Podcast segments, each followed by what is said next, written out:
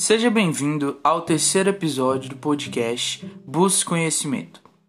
Nesse episódio, vamos gravar um pouco uh, continuação de investimentos e aí eu vou explicar sobre a renda fixa que eu falei um pouco no outro podcast.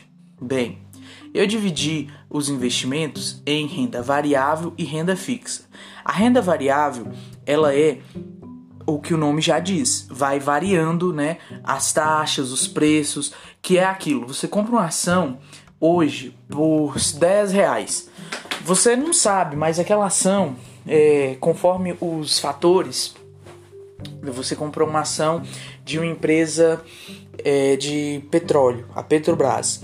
E conforme a, a economia do país se desenvolve, conforme o presidente, no caso do Brasil, pois ele que indica o diretor da Petrobras, essa ação pode variar. Também uma crise é, como o coronavírus pode afetar e é variável porque pode subir muito ou pode descer pouco. É, é, é pode descer muito também, né? No caso, quis dizer. Dessa forma, é, a renda fixa, né, ela já tem uma segurança maior. Porque não vai haver grandes variações na renda fixa.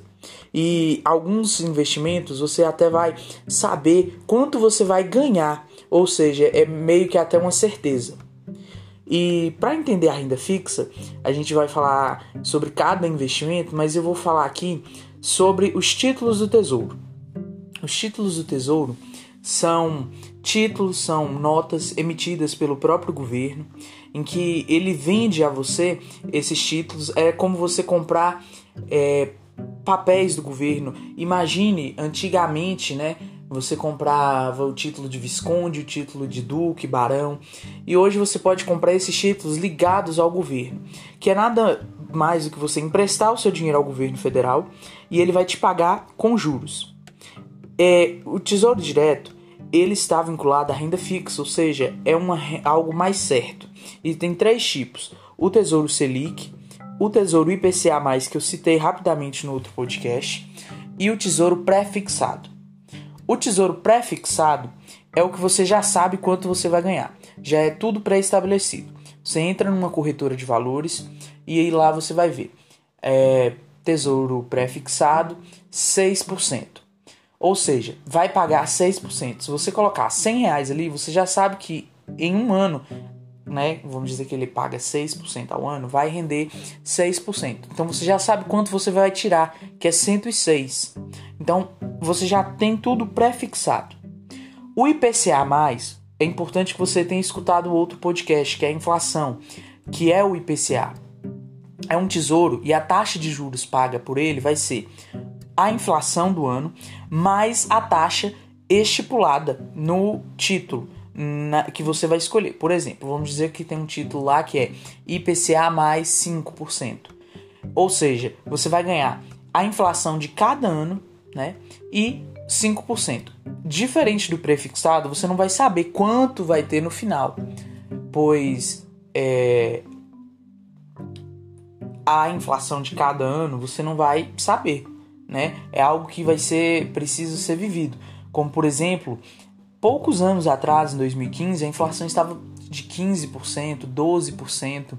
Então, quem pegou títulos naquela época se beneficiou muito, porque pegou IPCA mais. Então pegava até a, os 12% oferecidos do IPCA e mais 10, acabava 22% ao, ao ano e dá 1% ao mês, que é algo extremamente muito bom para um investimento tão seguro. E por fim, o Tesouro Selic, ele é, é o mais barato, né? Não, é o mais caro, perdão, que você vai poder comprar. É uma taxa de 100 a 105 reais cada cota do Tesouro Selic. E ele, a taxa de juros que você vai receber vai ser a taxa Selic. E a taxa Selic, que é tão importante falar, que ela é a taxa mãe, ela é a taxa básica de juros, ela é, é a taxa norte, ela que norteia todos os outros outras taxas como CDI e ela influencia bastante na inflação. É, vimos que a inflação é algo real, é algo já é um fato, enquanto a taxa Selic não. De certa forma, ela é uma especulação, porque ela é datada pelo Banco Central, né? E ela é ali para influenciar. Por exemplo, agora em 2020, como no segundo semestre que estamos entrando, a taxa Selic está baixa como nunca nos últimos tempos, está de 2,25. Ou seja, esses 2,25 ao ano quer dizer o quê? Que você vai poder pegar juros mais barato, porque a taxa Selic, ela é a taxa mãe. Então, quando você for no banco, você pode, né, ali chorar um, um juros mais barato, porque a taxa Selic está muito barato. Significa que você pode pegar dinheiro emprestado mais barato do que antes. E isso significa que sim, o Tesouro Selic vai pagar menos, pois a taxa está 2,25. Então você vai receber ali aproximadamente isso, 2,25 em um ano, deixando 100 reais ali. É, é importante ressaltar aqui que os títulos do Tesouro Nacional, Tesouro Direto, esses três que eu citei, eles são é, possuem um fundo de garantia. E esse fundo de garantia é o FGC, que nada mais é que uma segurança que o próprio governo te dá de até 250 mil reais aplicados em um título é, por um CPF. Ou seja, se você tem até 250 mil reais aplicados em tesouro, você não vai perder aquele dinheiro porque ele é garantido. Ou seja, se a economia quebrar, se tudo for, ah, é, né, se tudo for ao mau caminho, é, e, por exemplo, nem que o governo tenha que imprimir dinheiro, ele vai imprimir para poder te pagar esses 250 mil. Ou seja, por isso que a renda fixa é algo certo, é algo, é um investimento extremamente conservador, né? E é bacana para você que está entrando no mundo de investimentos começar pelo tesouro.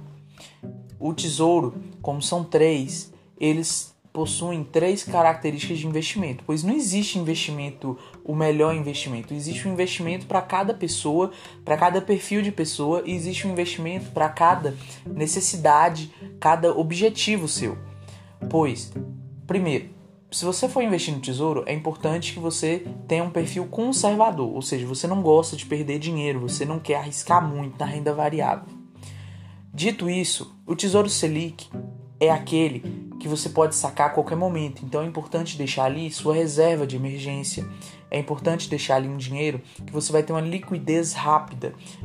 liquidez é o tempo para você resgatar aquele dinheiro, né? Agora, o Tesouro IPCA é algo mais distante, que é para sua aposentadoria, pois o vencimento destes títulos costumam ser de 5 anos, 10 anos.